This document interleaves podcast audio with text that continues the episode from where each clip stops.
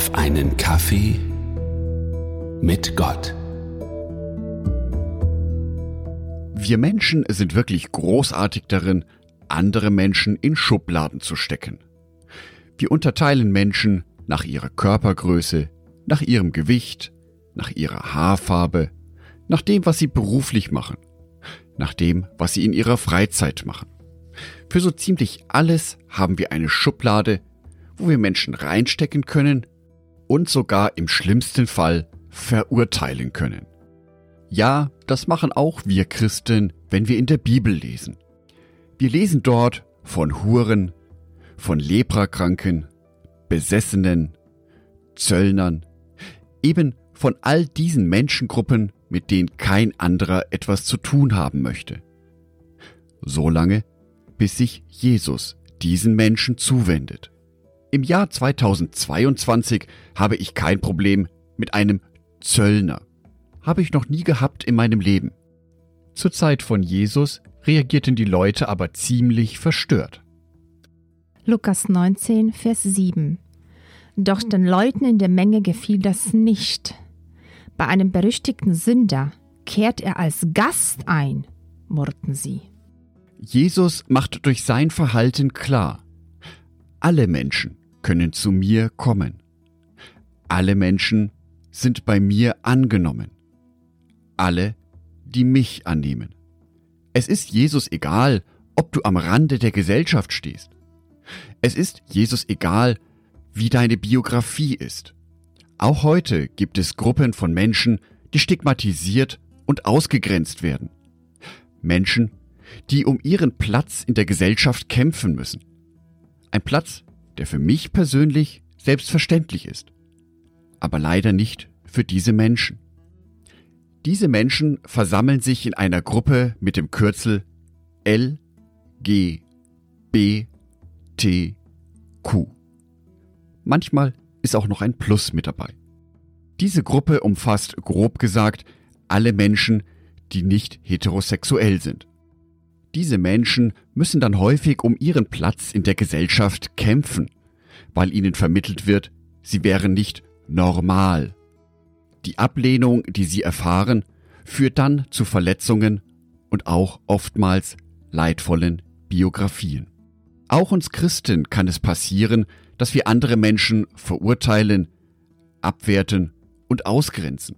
Manchmal sind wir Christen sehr schnell damit auszurufen, das ist Sünde, wenn es um ein Verhalten geht, das mir selber einfach nicht gefällt. Und in der Bibel werde ich schon eine passende Stelle dazu finden, oder? Und ja, es gibt gewisse Lebenskonstellationen, die finde ich in der Bibel einfach nicht. Ich finde in der Bibel zum Beispiel nichts über transgender Menschen. Über Menschen, die sich im falschen Körper fühlen. Die Bibel berichtet von solchen Menschen nicht.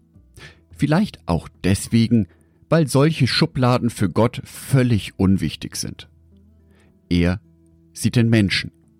Jesus formuliert seinen Auftrag in dieser Welt ganz klar.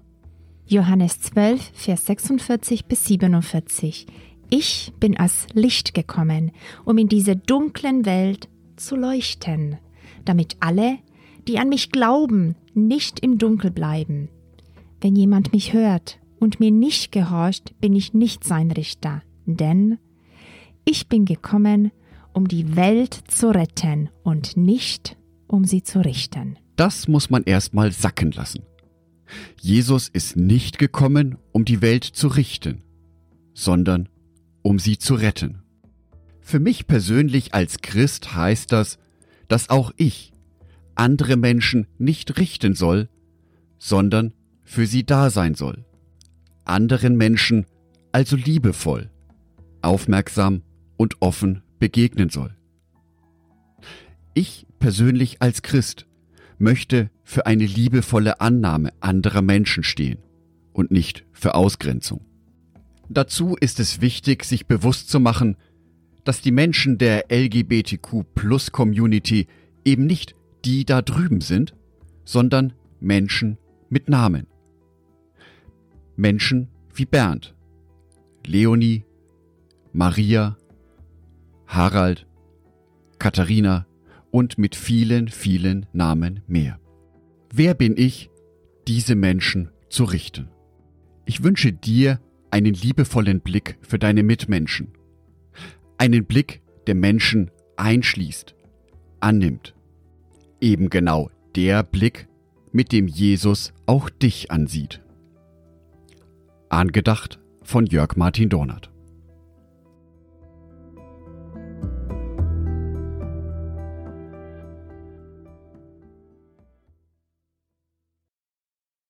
Ein herzliches Dankeschön an alle meine Patreons, die es mir ermöglichen, weiterhin den Podcast auf einen Kaffee mit Gott zu produzieren. Herzlichen Dank an Sonitschka und an Andreas Pfeiffer. Auf Patreon kannst du mich bereits mit einem Euro monatlich unterstützen.